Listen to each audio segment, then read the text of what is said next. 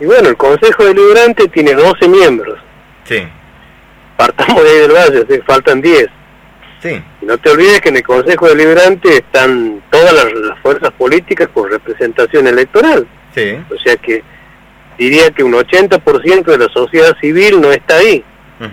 Por otro lado, está la, la otra cuestión de los gremios, es decir, un gremialista que a todas luces ha visto que todos los empleados municipales de la provincia cobran un incremento que a su vez lo dio el gobierno de la provincia para los empleados provinciales y al cual han adherido todos los municipios de Santiago del Estero, menos Añatuya, y convalida eso, ahora, esa persona, con todo el respeto que me merece, ¿se puede llamar gremialista?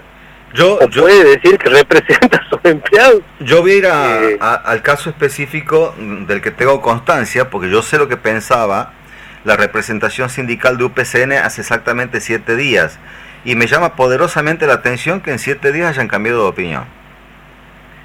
Bueno, el, el tema es el siguiente, es decir, esto es como decía un viejo político amigo mío, o sea, ¿cómo se nota que están comprados? ¿Entiendes? Se nota.